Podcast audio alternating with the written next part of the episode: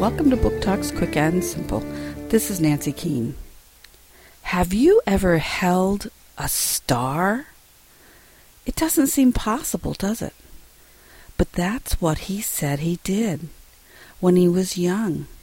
He saw a falling star and went to look for it. And he found it. What other wonders has he seen? My Friend the Starfinder by George Ella Lyon, Atheneum Books for Young Readers, 2008.